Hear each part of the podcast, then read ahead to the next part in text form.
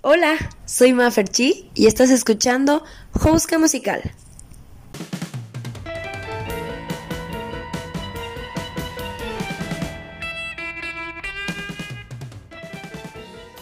Bueno, pues bienvenido a mi primera cápsula de este podcast.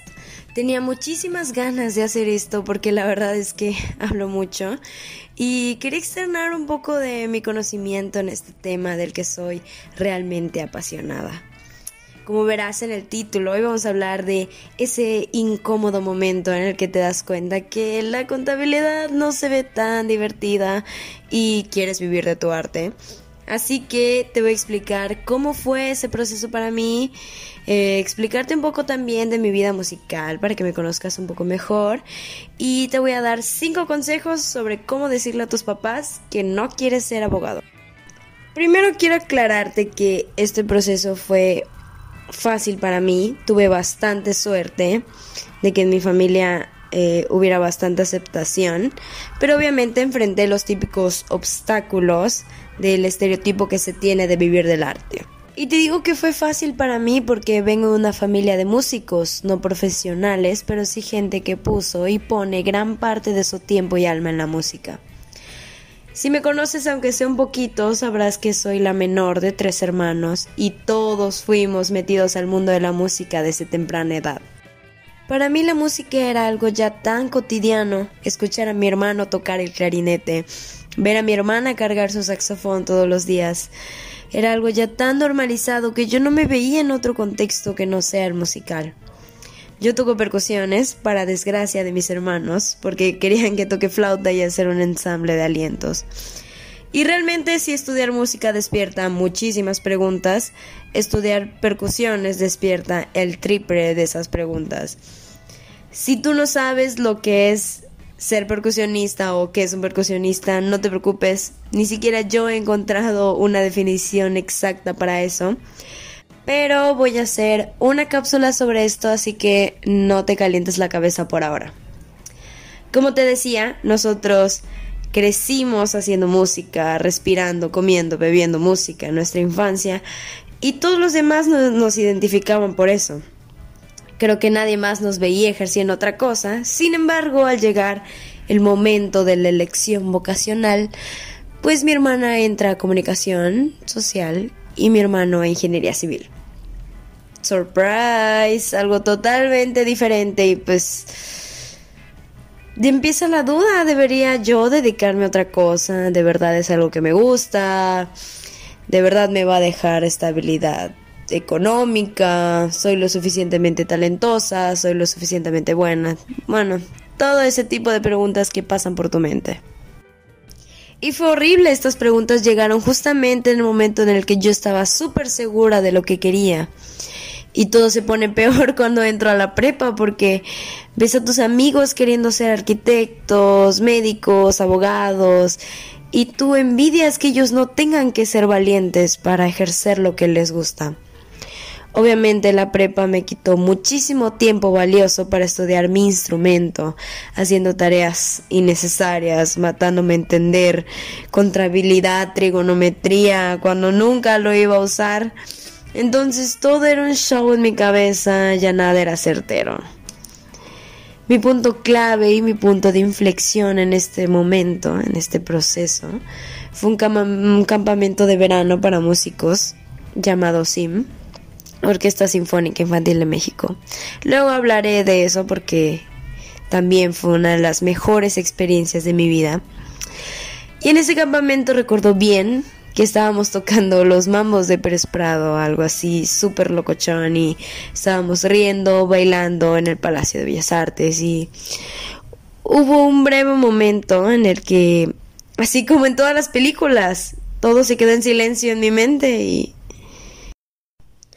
me dije a mí misma, tú sabes que esto es lo que amas. El brillo de tus ojos te delata. Lo harías aunque no te estén pagando ni un peso. Y ahora imagínate que, que, si, que si te paguen, ¿no? Y desde eso hubo una super calma en mi mente. De verdad, todo fue como un switch que se apagó. Y bueno, así como yo descubrí que hacer lo que amo era el camino correcto. Si tú lo has hecho y has pasado por este proceso, te voy a dar 5 consejos para decírselo a tus padres sin que te deshereden. Número 1. Tírales pequeñas indirectas. Y me refiero a de verdad pequeñas. No tipo, ¿qué pasaría si hipotéticamente alguien llamado Maffer quisiera dedicarse al arte? No. Tiene que ser tipo como mía. Tal persona está viviendo de la música o está vendiendo sus pinturas y le va muy bien. Número 2. Métete en el medio. Investiga cursos, diplomados, talleres, todo lo relacionado al medio artístico donde tú quieres desarrollarte. Así no solo te ayudará a ti a pasar más tiempo aprendiendo, sino que tus papás verán esto con más cotidianidad y lo irán asimilando. Aparte de que verán de que tú tienes interés en hacerlo. Número 3. Elabora un plan. Si la ciudad donde vives no tiene mucho desarrollo artístico, entonces investiga escuelas, intercambios, aunque sea en tu misma ciudad, bebiendo inscripciones, etc. Si el dinero representa un problema para ti, entonces también investiga trabajos de medio tiempo o algunos lugares donde puedas ejercer un poco de lo que quieres estudiar recibiendo una paga, ¿no? Esto ya es un poco soñado, ¿no? ¿Quién más quisiera tener un trabajo de medio tiempo haciendo lo que le gusta? Pero obviamente puedes encontrar algunas opciones viables. Número 4. Ahora sí, preséntales tu plan.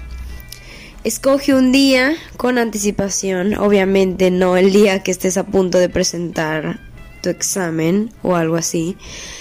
Y Haz una presentación de PowerPoint si es necesario.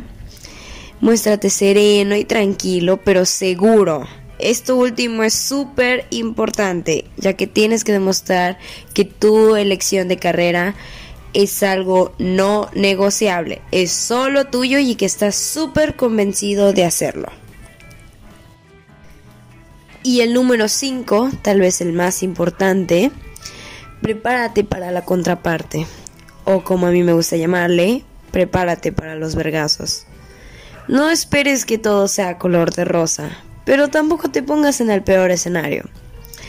Prepara las respuestas a los posibles contraargumentos. Si tú conoces a tus papás y sabes qué tipo de cosas les preocupan más de los aspectos de tu vida, entonces velo viendo con anticipación. Y sobre todo, trata de entablar discusión, no pelea. Recuerda que al final lo que quieres es su apoyo y tener una actitud de pelea no te va a ayudar para nada. Aparte demuéstrales que algunas cosas son negociables y otras no, entonces tal vez puedas negociar la escuela a la que quieres ir, pero no puedas negociar que eso es lo que quieres estudiar. Y bueno, obviamente algunos no tendrán que armar todo este circo de circunstancias, pero estoy segura que ahí afuera hay una persona asustada de vivir del arte, así como lo estuve yo.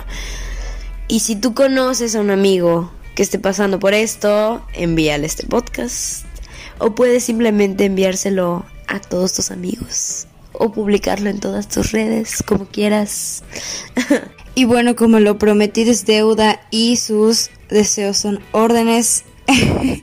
Les voy a enviar saludos a Paola Lizama, un ser maravilloso. Te quiero mucho, Paola.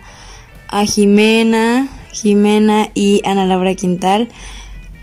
Igual dos bellas personas que igual me pidieron saludos. Roberto que estuvo detrás de todo el podcast y que quiero mucho también, aunque sea mamón. Eh, me dicen Junio que es Abril Rejón, yo creo. Jessy Quintal y obviamente para el que inició todo este desastre de los saludos a Josmar. Te quiero, pero me has dejado con una nueva sección dentro de los capítulos que es la parte de mandar saludos. Si quieren saludos solamente lo voy a tuitear y ahí tienen que pedir saludos. Gracias por escuchar este espacio donde pongo un pedacito de mi alma. Te espero en el siguiente capítulo de Houska Musical.